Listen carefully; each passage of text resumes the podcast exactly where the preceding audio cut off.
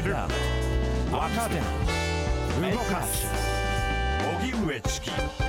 セッションここからは最新のニュースをお送りするデイリーニュースセッション。まずはこちらのニュースからです。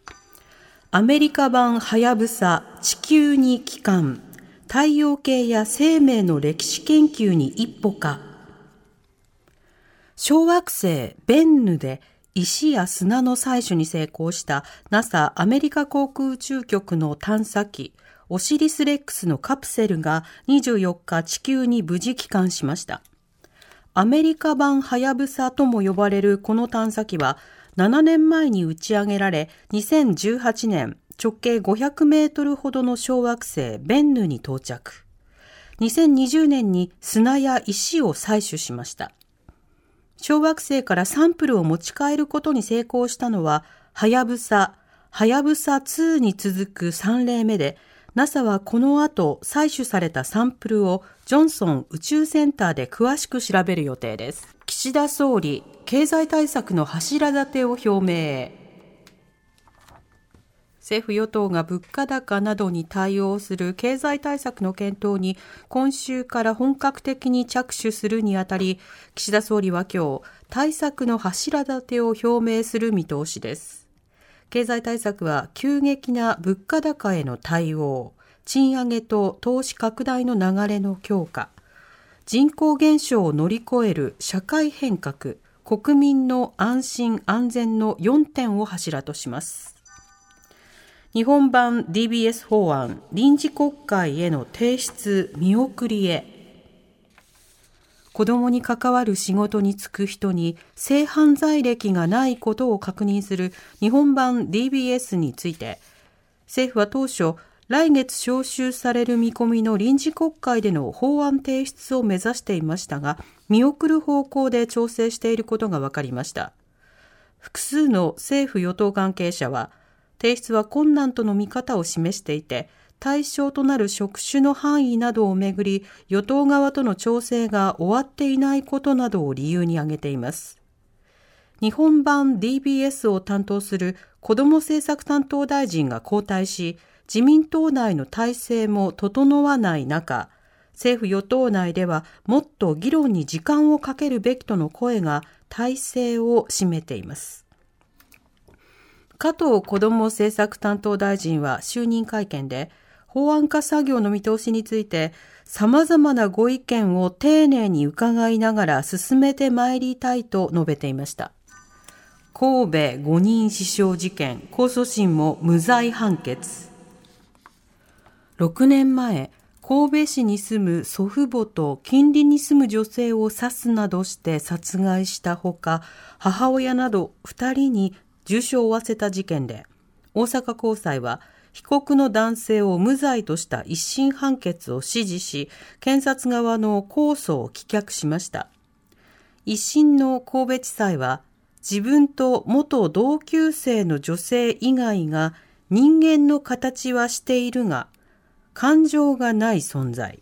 哲学的ゾンビであるという妄想などの影響で犯行に及んだとし、心神喪失状態であった疑いが残るとして無罪を言い渡していました。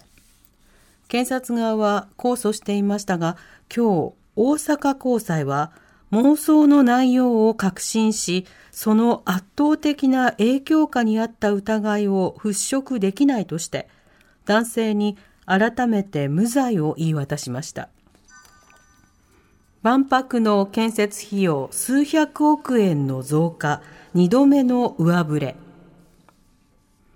共同通信などによりますと、2025年に開催予定の大阪・関西万博の会場建設費が現在の1850億円から450億円上振れし、2300億円程度になる見通しであることが万博を運営する日本国際博覧会協会の関係者らへの取材で分かりました。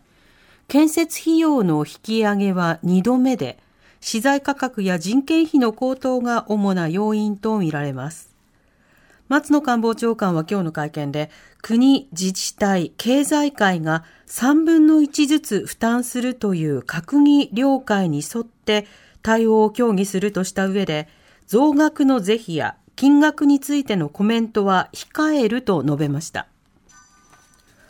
お弁当の集団食中毒、米の納品温度に問題か。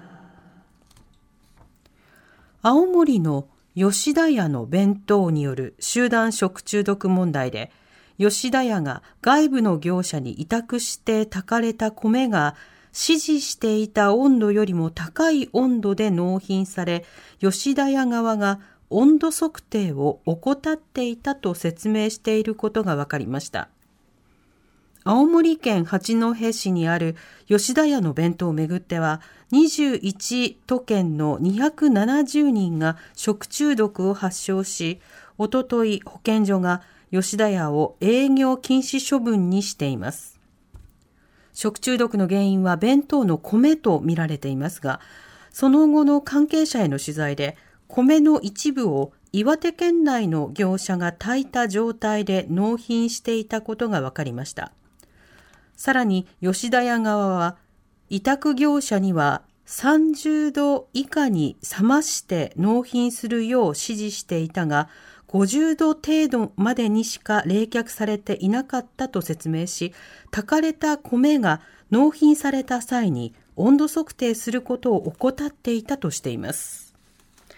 おしまいに株価と為替の動きです。今日の東京株式市場日経平均株価は先週末に比べ276円ほど高い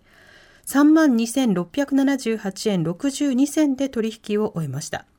一方、東京外国為替市場円相場午後4時現在1ドル148円43銭から44銭で取引されています。